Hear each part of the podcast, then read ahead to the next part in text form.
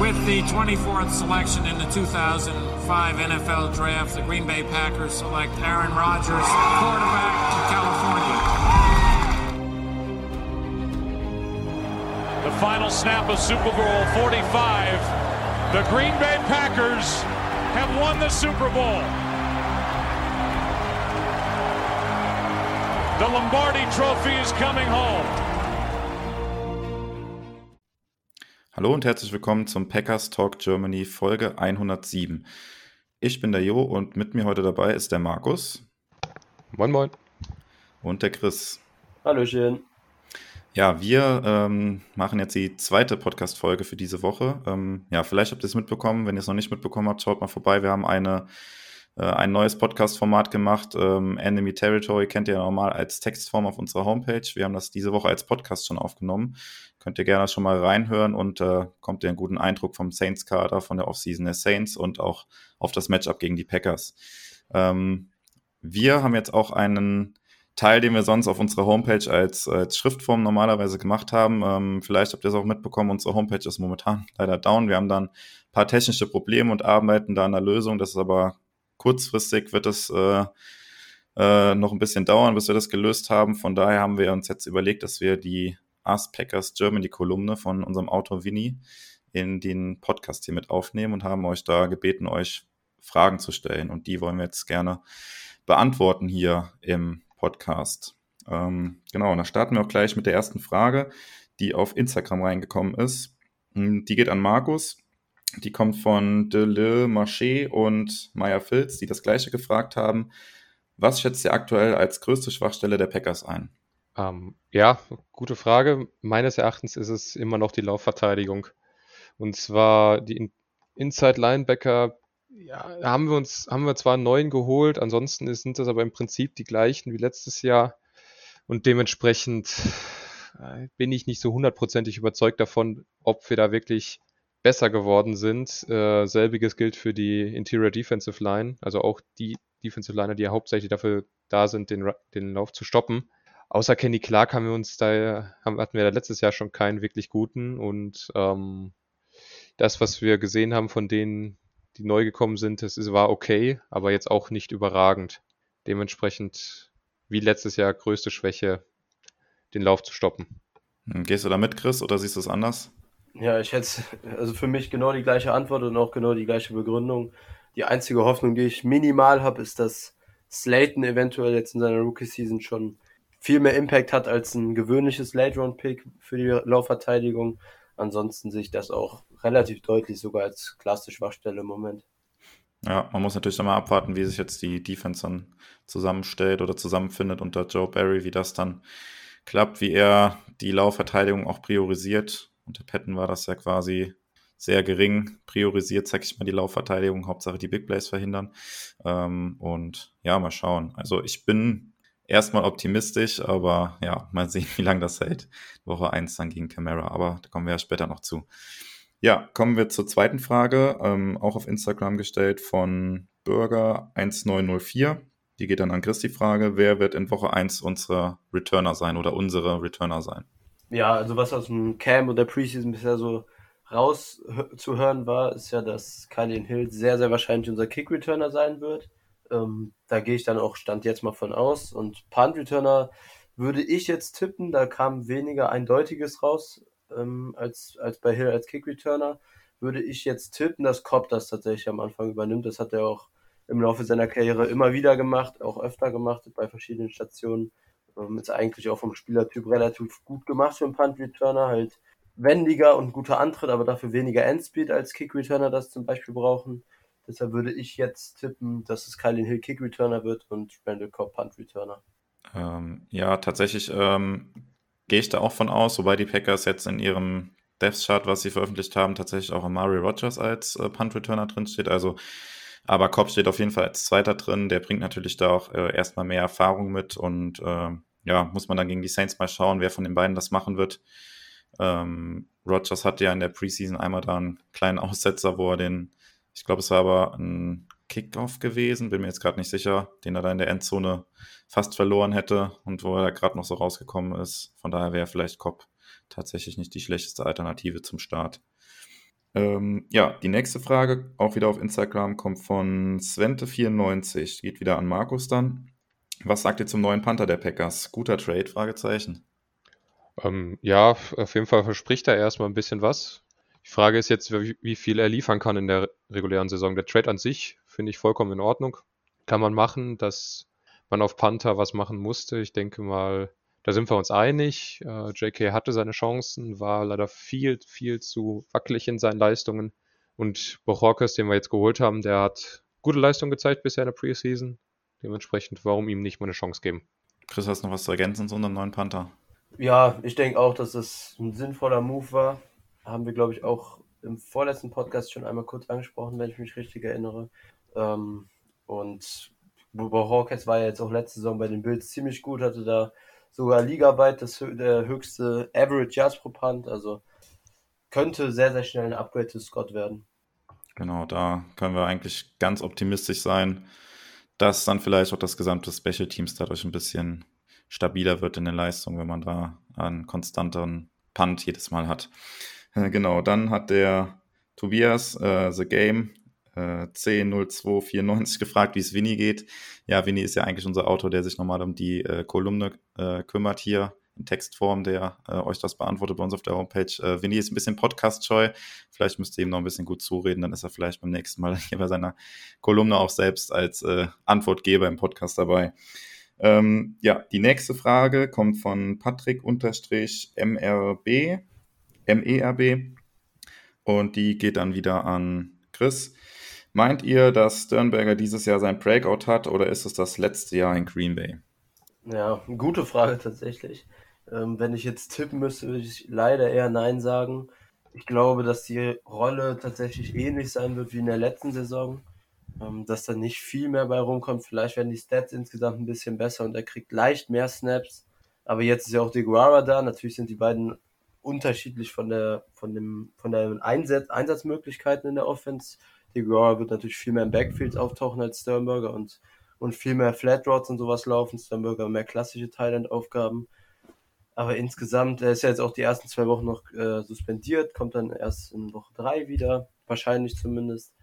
Und ähm, ja, ich glaube, dass es insgesamt sich in einem ähnlichen Rahmen wie in der letzten Saison bewegen wird und zu einem Breakout wird da dann am Ende noch einiges fehlen, auch wenn er vielleicht ein bisschen mehr Produktivität hat und ein paar mehr Targets und Catches.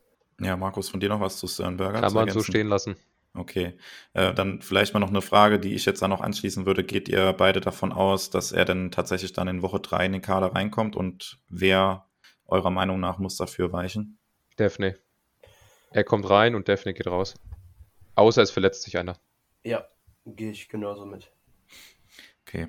Ja, die nächste Frage geht dann wieder an Markus. Die kommt von Maha auf Instagram. Denkt ihr, dass Aaron Rodgers und Devonta Adams wirklich voll motiviert sind oder hat die Offseason einige Risse zwischen der Franchise und den Spielern hinterlassen? Ähm, hat, ja, machen wir erstmal die Frage. Er hat noch eine zweite gestellt, die geht dann gleich an Chris, aber erstmal zur ersten Frage, Markus. Sind Risse da? Bestimmt. Also ich will mich da jetzt nicht zu weit aus dem Fenster lehnen, aber davon gehe ich aktuell aus. Aber das ändert nichts daran, dass die beiden so professionell genug sind, dass sie in diese Saison voll motiviert reingehen. Und die beide wissen, sie spielen nicht nur für die Packers, sie spielen nicht nur für die Fans, sondern sie spielen vor allem für sich selbst. Adams will einen neuen Vertrag haben, will bestbezahlter Wide Receiver sein. Dann muss er auch dementsprechend liefern. Rogers genau das gleiche. Er will seinen zweiten Ring, er will seinen Status behalten, also muss er liefern. Also die werden voll motiviert sein. Siehst du es grundsätzlich anders, Chris, oder würdest du dabei Markus nee, deiner Meinung mitgehen? Ich glaube auch, dass das im Großen und Ganzen keinen großen Einfluss jetzt auf die Performance auf dem Feld haben wird und dass sich da einfach vom, vom Beobachter nichts im großen Unterschied zur letzten Saison feststellen lässt. Okay, dann geht die zweite Frage, die noch von äh, Maha auf Instagram gekommen ist, in den äh, Kommentaren. Wer wird der zweite Edge äh, neben äh, Darius Smith? Ist es Preston Smith oder Rushan Gary, Chris? Zum Glück geht die Frage an mich und nicht an Markus.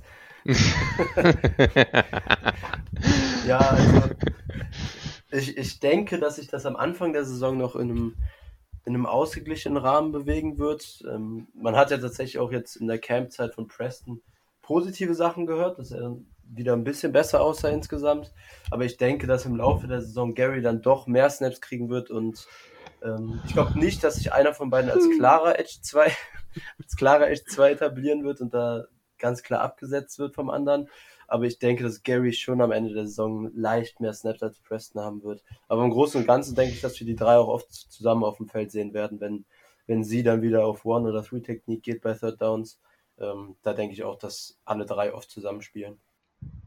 Nächste Markus Frage. ergänzt auch gerne noch. Nein, ja. nein, nein, ich ergänze da gar nichts mehr zu. ja.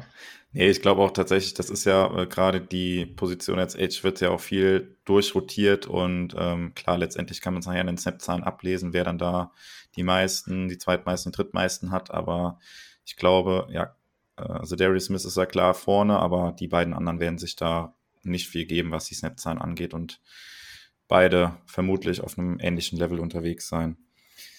Ähm, ja, dann die nächste Frage äh, an Markus dann wieder. Ähm, die kam von Hanswurst-NFL-NFO auf Instagram auch. Könnten während der Saison noch eventuelle Trades passieren? Also ist das Cap-technisch möglich? Wenn ja, wo seht ihr den größten Need oder was sind realistische Targets? Ich meine jetzt keine Spieler, ist ja viel zu spekulativ, wer wie wann für was ein Trade verfügbar ist. Mhm. Ähm, also Cap-technisch, wir sind relativ eng dieses Jahr. Also bei Spotrix wird uns ein Cap Space noch von 13 Millionen prognostiziert. Äh, bei Over the Cap sind es 6 Millionen. Ich habe da jetzt nicht weiter nachgeschaut, äh, wo genau, wieder genau die Differenz entsteht. Ist auch erstmal nicht so relevant für die Frage. Ähm, ja, theoretisch wäre cap-technisch ein bisschen was möglich. Das ist immer davon auszugehen, aber ähm, immer schwierig abzusehen, weil nächstes Jahr sind wir so weit drüber und jeden Euro oder jeden Dollar, den wir sparen können diese Saison, den mit in die nächste Saison reinzunehmen, wäre, glaube ich, gar nicht mal so eine blöde Idee. Größte Need ähm, im Prinzip würde ich sagen Interior D-Line definitiv, dass wir da vielleicht nochmal einen bekommen können, der wirklich einen Impact hat. Das wäre so meine Vermutung. Äh, realistische Targets, ganz schwierig zu sagen müsste man wirklich mal drei, vier Wochen, vielleicht fünf Wochen abwarten, wie die Saison verläuft, welches Team deutlich unter den Erwartungen spielt und die sich dann entscheiden, okay, die Saison schreiben wir ab und äh, wir schauen, dass wir den einen oder anderen Spieler loswerden, um dafür Picks zu generieren. Ja, ich glaube auch größte Need generell.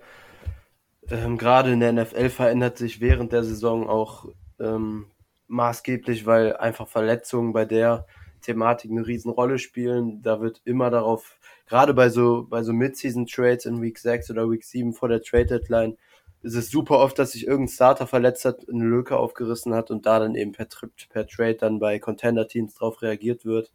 Ähm, oder eben, wenn man eine ganz, ganz klare Schwachstelle hat, sagen wir bei den Packers, die Run-Defense ist wirklich sehr schwach, dann kann es natürlich auch sein, dass irgendein Spieler geholt wird, der Linebacker, Interior D-Line einfach Run-Defense-Spezialist ist und auch nur noch die restliche Saison Vertrag hat, der dann eben nicht nächstes Jahr gegen den Cap schlägt.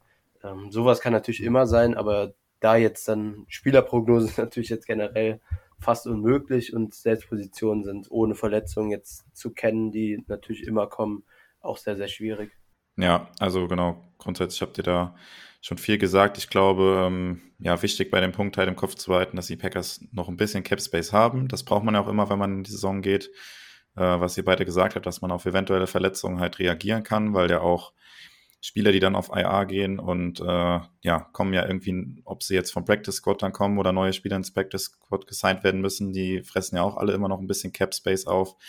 Äh, von daher äh, muss man immer mit einem gewissen Puffer in die Saison reingehen. Das haben die Packers jetzt und ähm, ja, äh, gute Kunst hat ja auch schon gezeigt, dass er da durchaus gewillt ist, auch mal was zu machen waren ja da an Will Fuller ein paar Mal dran gewesen und wenn da Bedarf bestehen sollte oder er den Bedarf sieht, dann ja, könnte ich mir vorstellen, dass da noch was versucht wird, aber das ist natürlich, wie ihr auch gesagt habt, schwer zu prognostizieren. Ähm, ja, dann die nächste Frage von Baltic Seawolf, dann an Markus setzt. Wie stehen die Packers nach den ersten sechs Spielen? Ähm, vielleicht nochmal kurz gesagt, gegen wen die Packers spielen. Also wir spielen jetzt auswärts bei den Saints zu Hause gegen die Lions, dann auswärts bei den 49ers, zu Hause gegen die Steelers und dann nochmal zwei Auswärtsspiele gegen die Bengals und Bears. Ähm, Chris wäre eigentlich dran. Ah, sorry. Ja, wir können es auch gerne beide genau. machen. Dauert ja auch nicht lang. Ähm, Ja, du hast die Matchups gerade angesprochen. Ich bin vor ein paar Tagen, habe ich für mich selber einfach mal so für jedes Team die äh, Records mit denen, die ich tippe, durchgegangen und von den ersten sechs Wochen ist tatsächlich nur ein Team, was ich mit positiven Rekord getippt habe dabei. Also ist in meinen Augen zumindest das Schedule nicht mega schwer jetzt zum, zum Start zumindest die ersten sechs Wochen. Ähm, deshalb ist, denke ich, nicht unmöglich, dass wir da tatsächlich auch ungeschlagen gehen. Aber wenn ich jetzt tippen müsste, dann würde ich mit einem 5-1 einfach gehen, weil ein eins von den Spielen werden wir wahrscheinlich dann doch irgendwie verlieren, denke ich. Also Pittsburgh und New Orleans zum Beispiel habe ich auch ganz knapp nur negativ bei dem 8-9. Ähm, also sicher auch keine schlechten Teams und ich denke, eins davon wird man dann doch verlieren. Also ich würde mit einem 5-1 gehen. Aber 6-0 nicht unmöglich. Ich sehe es tatsächlich deutlich anders. Also ich habe jetzt mal 4-2 getippt mit Niederlagen gegen die Steelers und gegen die 49ers. Für mich persönlich ist aber auch das Woche 6 Matchup gegen die Bears, das, ist, das sehe ich sehr gefährlich. Also egal welcher der Quarterback da jetzt spielt, ob es jetzt Dalton oder Fields ist. Ich mag Dalton wahrscheinlich mehr als die meisten anderen. Der ist nicht schlecht. Und ähm, die Defensive der Bears ist auch nicht übel. Und Khalil Mack ohne David, ohne, also im Matchup gegen Jenkins oder gegen Turner, das kann schwierig werden. Das, so ein Spiel kann der auch gerne mal übernehmen. Also ich denke, es wird 4-2 oder sogar vielleicht, wenn es blöd läuft, ein 3-3. Ja, ich bin da auch tatsächlich eher bei, bei Markus auch und äh, ähm, ja, ich habe auch, äh, wir haben uns nicht abgesprochen oder so, aber ich würde auch ein 4-2 tippen und sehe tatsächlich auch Niederlagen bei den 49ers und gegen die Steelers, Bereich des Möglichen und ähm, ja, gerade mit äh, ein paar Fragezeichen, die wir da noch im Kader haben und ähm, auch zum Teil gute Defenses, gegen die wir da spielen, ähm, ja, sehe ich das durchaus im Bereich des Möglichen, dass wir da nicht ganz so positiv in die Saison starten wie letztes Jahr, was aber hm, Endeffekt kein Beinbruch ist. Weil, ja, in der NFC North, glaube ich, äh, sollten die Packers auch, äh, ja, wenn sie keine 13 Spiele mehr gewinnen wie die letzten beiden Saisons, äh, doch der deutliche Favorit sein. Ähm, ja, die letzte Frage von Instagram kommt von felix.fxnk. Äh, wie seht ihr die D-Line im Vergleich zu letztem Jahr? Dann gehen wir die Frage jetzt dann zuerst mal Chris wieder. Ja, ähm, grundsätzlich hat sich ja nicht sehr, sehr viel verändert. Also Laurie, Clark, Kiki, Lancaster kommen alle zurück. Neu dabei sind dann natürlich Jack Heflin als undrafted Rookie und Slayton auch als Rookie. Ähm, auf die beiden bin ich natürlich auch sehr gespannt, aber da werden zumindest zum Saisonstart erstmal noch die Snaps sehr limitiert sein, denke ich. Bei Heflin wahrscheinlich sowieso die ganze Saison. Also grundsätzlich hat sich nicht viel getan. Man kann natürlich bei Kiki jetzt im dritten Jahr damit rechnen, dass er, dass da noch ein kleiner Jump kommt. Gerade gerade im äh, Pass Rush sah er auch in seiner zweiten Saison schon ziemlich gut aus, in der Run Defense dafür nicht so. Ähm, von Laurie, denke ich, weiß man mittlerweile, was man bekommt, von Clark auch. Und äh, ich zumindest bin auch der Meinung, dass man das von Lancaster weiß, da rechne ich auch nicht mehr mit viel Entwicklung. Also die Hoffnung liegt so ein bisschen, wie ich eben schon erwähnt habe, für mich auf TJ Slayton, der da ein neues Element reinbringen kann. Ansonsten rechne ich insgesamt mit einer ähnlichen Leistung wie letztes Jahr. Lässt sich nichts ergänzen, meiner Meinung nach. Okay, dann äh, kommen wir zu den Fragen, die auf Twitter reingekommen sind. Da hat der Stefan Kellner gefragt, wie seht ihr die Qualität der O-Line für die kommende Saison, auch unter dem Aspekt, dass ab und zu mal ein oder zwei Spieler kürzer ausfallen sollten? Also die Frage dann so ein bisschen auf die Tiefe im Kader unserer O-Line bezogen. Markus, was sagst du dazu? Ähm, mit David Bakhtiari oder ohne? Ja, ja, beides ja so ein bisschen, ne? Also ja. er, er, fällt halt erstmal aus, mindestens sechs Wochen, wobei ja. man ja vielleicht auch davon ausgehen muss, dass es dann sieben oder acht Wochen werden. Ich denke auch, es werden eher sieben oder acht Wochen sein. Ähm, ja, schwierig. Also ohne David Bakhtiari ähm, kommt es tatsächlich sehr darauf an, wer da ausfällt. Wenn es jetzt einer der Tackle ist, denke ich mal, die können wir ganz gut ersetzen. Nischmann war nicht schlecht in der Preseason, Kelly schon, aber Kelly ist ein erfahrener Veteran, der kann vielleicht wieder auf sein Niveau zurückkehren, wenn es dann in der Regular Season wirklich um was geht. In wird es schwieriger. Also wir haben zwar unsere drei Guards, die äh, alle relativ ähnlich sind, Patrick Runyon Newman. Aber wenn da einer von den beiden ausfällt, mh, hm, ist schwierig. Das ist nicht ganz so tief wie letztes Jahr. Und dann auf Center, Myers Hansen. Wir können nur beten, dass Myers das äh, durchhält. Weil wenn wir Hansen da draufstellen müssen, dann wird es ganz dunkel. Das so zur Tiefe ohne Bakhtiari. Wenn Bakhtiari zurückkommt, wird es ein bisschen entspannter. weil dann Jenkins wieder nach innen rückt. Wir haben nur noch einen wackeligen Guard-Spot. Also nicht, also in der Tiefe nicht ganz so gut, denke ich mal. Also da gibt es sicherlich Teams, die ein bisschen besser aufgestellt sind. Wenn unsere Top-O-Line zusammen ist, denke ich mal, haben wir aber trotzdem wieder eine sehr gute O-Line dieses Jahr. Ja, Chris, würdest du noch was ergänzen allgemein zur Tiefe der O-Line? Nee, ja, Markus hat im Prinzip alles gesagt. Also in den ersten Wochen sollte sich, solange Bakhtiari weg ist, auf keinen Fall jemand verletzen, sonst wird es sehr, sehr schwierig, glaube ich. Ich glaube auch, dass die, dass die Spitze der O-Line, nicht nur die Tiefe jetzt in den ersten Wochen, ähm, gerade gegen die guten D-Lines, die wir sehen werden, sehr, sehr stark getestet wird. Also das könnte auch einige Probleme geben, gerade in der Interior Line kann ich mir vorstellen. Und ja, wenn Bakhtiari da ist, haben wir dann schon ordentlich Dev, aber davor, bevor er zurückkommt, sollte sich echt keiner verletzen. Ja, das würde ich vielleicht noch ergänzen wollen. Ich hoffe, Jo, ich grab dir da jetzt nicht das Wasser ab. Wir haben zwei Rookies aktuell in der Startformation und vollkommen Ja. egal, wie gut diese Rookies im, im Trainingscamp waren und in der Preseason waren. Die reguläre Saison ist nun mal was anderes und ähm, da ist vollkommen verständlich, wenn da der eine oder andere Rookie ein bisschen nervös ist und auch den einen oder anderen Fehler mehr macht. Ja, genau. Den Eindruck habe ich auch, dass das im im Moment, äh, ich, also ohne Hype nehmen zu wollen auf die Rookies, aber man muss da echt noch ein bisschen tiefer ansetzen, glaube ich, auch wenn jetzt die Preseason von Newman zum Beispiel sehr, sehr stark war. Aber teilweise habe ich das Gefühl, dass Packers-Fans jetzt sofort damit rechnen, dass Newman und Myers ab Week 1 einfach sehr gute oder gute NFL-Starter werden. Und das ist schon, es kann natürlich sein, aber es ist sehr, sehr unwahrscheinlich.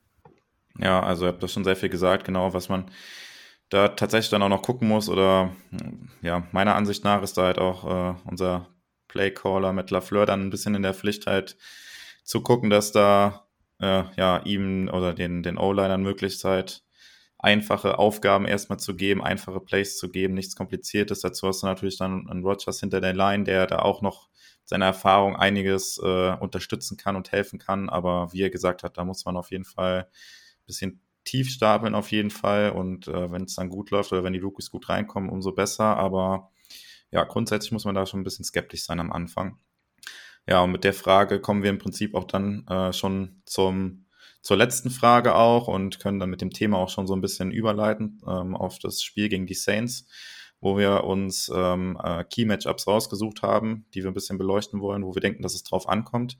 Ähm, ja, ich gebe einfach mal die letzte Frage noch an Chris weiter und der kann dann, das ist auch dann sein erstes Key-Matchup, wo er dann den, äh, da seine Meinung zu kundtun kann. Und ähm, das schließt auch direkt an die letzte Frage eigentlich an. Ähm, die Frage von Nico auf Twitter, wie problematisch seht ihr die O-Line-Situation für Week 1? Ja, das passt natürlich perfekt für die Preview. Ähm, Wäre tatsächlich auch mein erstes Key-Matchup gewesen, was mir zu dem Saints-Packers-Spiel jetzt einfallen würde. Ähm, ja, also wir haben viele gute D-Lines jetzt die ersten Wochen, aber die Saints sind dann sicherlich auch unter den D-Lines nochmal ganz oben. Ich glaube, dass das gerade in, in, in klaren Pass-Rush-Situationen zumindest sehr, sehr schwierig wird. Also Jenkins auf Left Tackle könnte zumindest gegen Davenport, der meistens über rechts kommt, noch äh, einigermaßen stabil wirken, aber ich glaube, Cam Jordan auf der linken Defensive End Seite bei den Saints zum Beispiel wird da dann wahrscheinlich gegen Turner schon einiges an Pressures hinkriegen. Ähm, wenn wir in dritter und acht, dritter und neun Situationen kommen, wo klar ist, dass wir einen Pass spielen. Ähm, ja, und spannend wird es natürlich auch in der Interior D-Line. Da ist zumindest David Onyemata noch so suspendiert bei den Saints. Der ist nicht dabei. Sehr, sehr guter Spieler, gerade auch als Pass-Rusher. Das ist relativ glücklich für die Packers. Also wahrscheinlich ähm, werden bei den Saints dann so eine Mischung aus Malcolm Roach, Shai Tuttle und äh, Christian Ringo und eventuell sogar mit Travis Adams, der jetzt mittlerweile bei den Saints gelandet ist, spielen. Ähm, das heißt, da ist jetzt nicht die Riesenqualität, auch wenn Tuttle und Roach immer mal wieder gute Snaps haben, aber das sind beides eher Run-Defender. Ähm, also die Gefahr wird, denke ich, in erster Linie über die beiden Edges kommen im Pass-Rush und im, im offensiven Run-Game könnte es natürlich dann umgekehrt, wo die O-Line ja auch Entschuldigung, wo die O-Line ja auch in erster Linie für zuständig ist, dass das Run-Game erfolgreich ist, könnte das auch sehr, sehr schwierig werden. Die Saints haben ja auch sehr gute Linebacker, ähm, die da gerade gegen den Run auch viel wegmachen. Und ähm, wie gerade angesprochen, auch die D-Line hat sowohl Interior als auch beide Edges gegen den Run sehr starke Qualitäten. Also ich glaube, Run-Game könnte sehr, sehr schwierig werden über die O-Line und ja, in Passing Downs glaube ich, dass Turner einen sehr, sehr guten Tag gegen Jordan erwischen muss auf der Seite, um da dauerhaft konstant in Pass Protection Rogers eine klare Pocket und eine saubere Pocket zu verschaffen.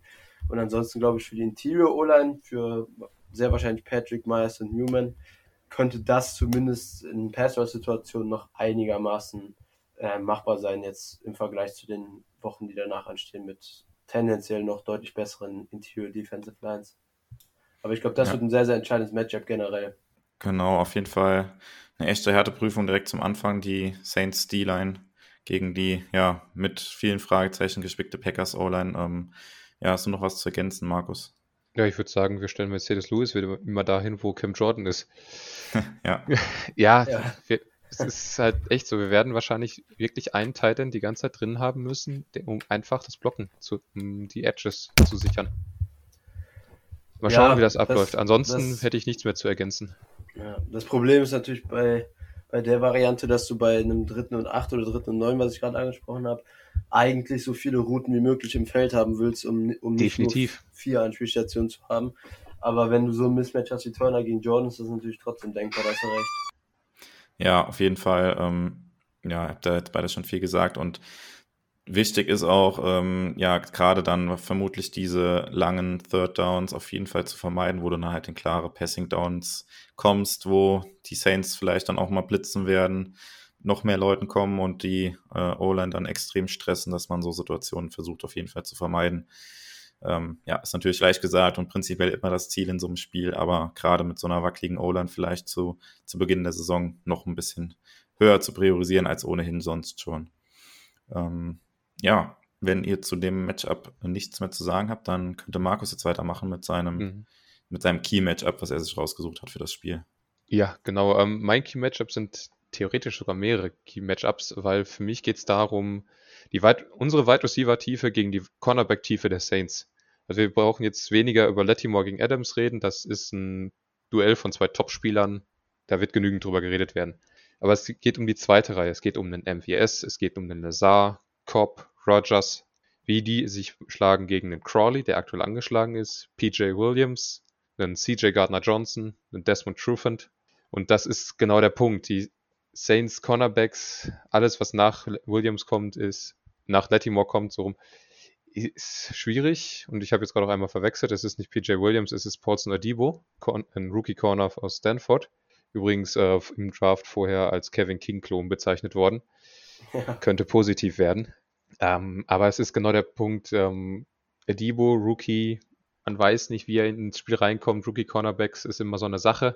Er gegen MVS zum Beispiel, es könnte durchaus sehr erfolgreich werden für uns. Auf der anderen Seite Desmond Trufant zum Beispiel, sehr erfahrener Corner, aber auch weit weg von seinen Spitzenzeiten. Weiß man nicht, wie er jetzt, was er jetzt noch im Tank hat. Könnte also eventuell auch ähm, gutes Matchup sein für uns. Ken Crawley müssen wir schauen, wie es da mit der Verletzung aussieht. Und CJ Gardner Johnson, der wird wahrscheinlich alles im Slot wegholen, was da irgendwie rumläuft. Übrigens auch ein sehr interessanter Spieler bezüglich Flaggen. Also gerade mit der neuen Taunting-Regel könnte er da durchaus Probleme bekommen. Aber da im Slot wird wohl relativ wenig gehen. Cobb gegen Gardner Johnson wird wahrscheinlich so das häufigste Matchup sein. Ich fürchte aber, dass da Gardner Johnson die Oberhand behalten wird. Wie seht ihr das Ganze? Ja, ähm, genau bei Crawley muss man noch dazu sagen, der hat, ähm, ja, gestern kam der erste Injury Report raus für das Spiel. Der hat gestern nicht trainiert, also gar nicht trainiert. Und ja, ist ja mutmaßlich der zweite Starter neben Latimore, wenn der natürlich dann auch noch ausfallen sollte oder ja, zumindest angeschlagen ins Spiel geht, dann all das, was du jetzt gesagt hast, Markus, trifft natürlich dann auch umso, umso stärker zu, ähm, dass die auch da, ja, dahinter halt relativ dünn besetzt sind und äh, Packers es vielleicht dann auch versuchen werden mit, ja, öfters mal mit äh, drei Wide Receiver Sets, also 11 Personal auf Feld zu kommen, um da möglichst viele Routen gegen die Cornerbacks oder allgemein gegen die Defensive Backs der Saints zu laufen und da gute Matchups zu bekommen. Ja, ich glaube auch. Also Gardner Johnson im Slot sollte bis auf die Snaps, wo Adams dann eventuell in den Slot kommt, ein, äh, ja, ziemlich viel wegnehmen. Aber ich denke auch, dass Adams gegen Latimore einiges gewinnen sollte. Also Latimore hat ja seine überragende Rookie-Season und hat dann von Jahr zu Jahr immer leicht abgebaut. Also ist ein, ein solider bis guter Corner, würde ich jetzt sagen. Aber gegen Adams sollte das, also mit Adams sollte da trotzdem noch einiges für die Packers drin sein.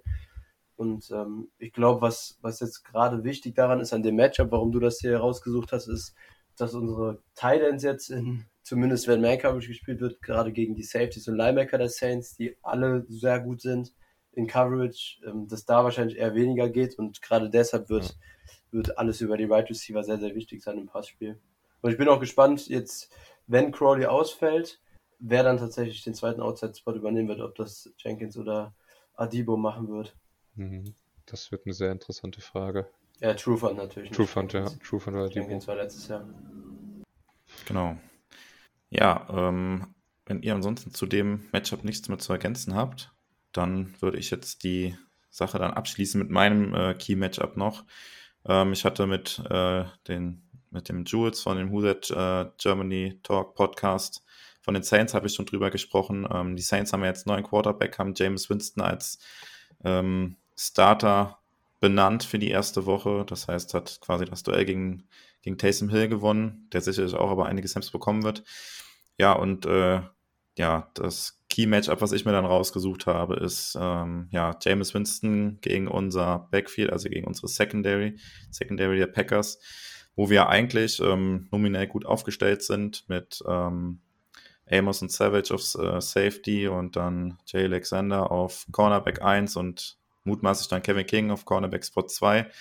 Ähm, ja, und da geht es für mich halt darum, dass ähm, ja, Winston ist ja bekannt dafür, dass er durchaus wild spielt und ähm, ja, auch den ein oder anderen Pass tief durchaus riskiert, dass die Packers Defense da auf jeden Fall auf der Hut ist. Ähm, entsprechend halt auch mit den entsprechenden Play Calls von Joe Barry, dass sie sich da tief nicht allzu oft schlagen lassen und halt da wachsam sind vor diesen tiefen Bällen, die dann halt natürlich in kürzester Zeit extrem viel Raumgewinn bringen können, dass die Defense da äh, wach ist und gerade diese tiefen Pässe halt für Winston wegnimmt, damit er halt gezwungen ist, das Spiel dann halt ähm, über die Mitte zu machen oder auch über kurze und mittlere Routen zu machen, was vielleicht jetzt ihm nicht so unbedingt liegt, wo die Packers dann halt eher dann eine, eine Chance haben, wenn sie ihn dann lange auf dem Feld halten, dass er dann halt irgendwann doch diese langen Dinger raushaut und dass man aber dann konsequent zupackt und auch die Fehler, die er wahrscheinlich machen wird oder in seinen Spielen immer drin gehabt hat, dass man die dann ähm, konsequent ausnutzen kann.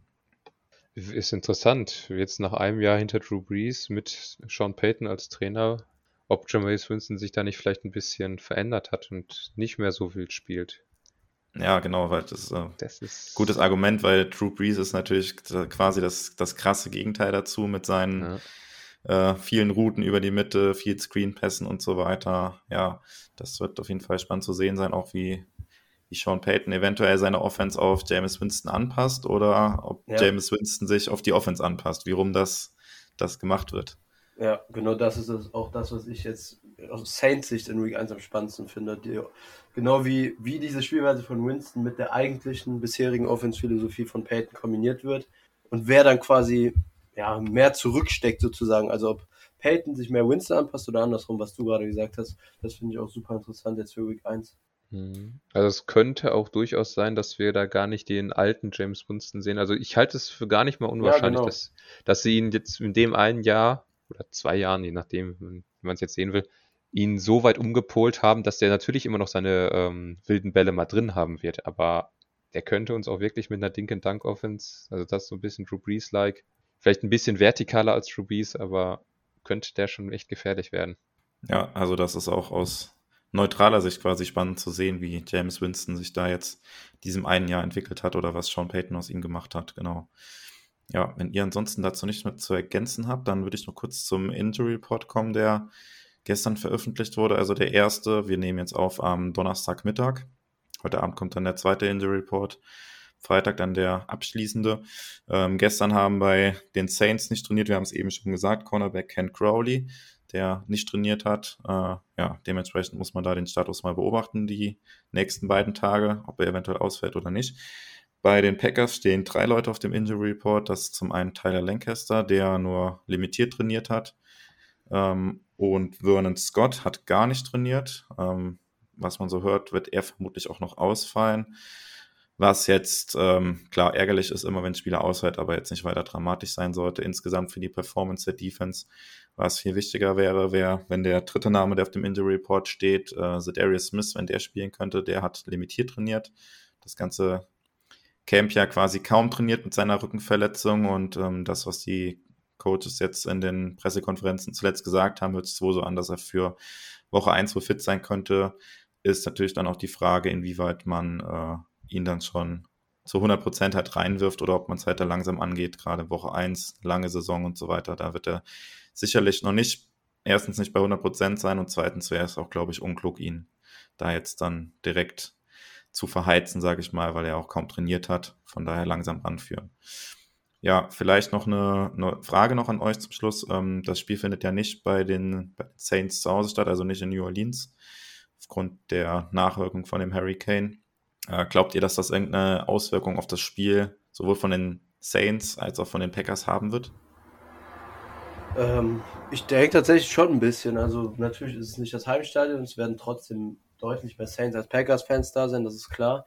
Aber gerade das Saints-Stadion war ja immer sehr, sehr berüchtigt dafür, dass es einfach unfassbar laut ist, wenn die gegnerische Offense auf dem Feld ist, was natürlich die Kommunikation dann behindert. Das ist ja immer so das Ziel der Fans.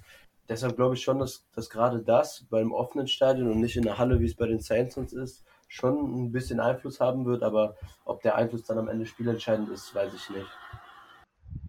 Ähm, ja, kann man so zustimmen. Man kann noch dazu sagen, es ist kein Dome. Es ist ein offenes Stadion, wo wir jetzt spielen. Aber ansonsten stimme ich dir da voll und ganz zu. Genau, also eher ein kleiner Nachteil für die Saints auf jeden Fall, dass sie nicht zu Hause spielen können mit den, den ja. Fans im Rücken. Und äh, ja, für die Packers sicherlich kein Nachteil, auch wenn natürlich die Umstände, wie das jetzt entstanden ist, wünscht man natürlich keinem Team. Das ist, glaube ich, auch für die Saints ja gar nicht so einfach, die ja da auch äh, lange jetzt nicht in der Stadt selber in New Orleans sein können und außerhalb da trainieren müssen, sich vorbereiten müssen. Äh, ja, sicherlich nicht einfach. Aber ja, trotzdem freuen wir uns natürlich auf das Spiel ja, haben euch jetzt nochmal einen kurzen Überblick gegeben über das Spiel. Ähm, ja, die drei Sachen, wo ihr drauf achten könnt oder was für uns unsere Key-Matchups sind für das Spiel. Und ähm, ja, abschließend kommen wir dann noch zu unseren Tipps, wie wir tippen, dass das Spiel ausgeht. Und da darf Markus mal gerne starten mit seinem Tipp. Ich glaube, das wird tatsächlich ein relativ knappes Ding und zwar ein 24 zu 20 für die Packers. Ja, ich bin da in eine ähnliche Richtung. Ich habe sogar noch ein bisschen mehr Low Scoring. Ich gehe mit einem 21-17 für die Packers. Ich glaube, dass da einige, beide Offenses einiges an Problemen haben werden. Ja, ich bin ein bisschen optimistischer. Ich tippe ein 27 zu 20 für unsere Packers, also ein paar Punkte mehr auf unserer Seite. Und äh, ja, aber die Saints werden sicher auch zu Punkten kommen. Dann werden wir mal sehen, wie das Spiel dann ausgeht. Genau, das Spiel ist am Sonntag deutscher Zeit, 22.25 Uhr. Ähm, ja, relativ spät, aber dann kann man sich davor mit der Red Zone noch schön einstimmen auf das Packers-Spiel. Ich persönlich mag das immer ganz gerne, wenn dann nicht so viele andere Spiele parallel sind. Ähm, ja, ich glaube, wir haben alles gesagt für diese Woche. Ähm, ja, wünschen euch viel Spaß beim Spiel. Äh, Feedback zum Podcast wie immer gerne. Kommt zu uns auf den Discord, auch während den Spielen, da wird diskutiert. Ja, dann wünschen wir euch einen guten Start. Ich bin raus und äh, überlasse euch dann das Wort. Go Pack Go. Jawohl, wir haben es endlich geschafft. Die Monate des Wartens sind rum. Jetzt geht's los. Go Pack Go. Ja, auch von mir viel Spaß beim ersten Saisonspiel und kommt auf den Discord. Wir können alle zusammen da diskutieren. Go Pack Go.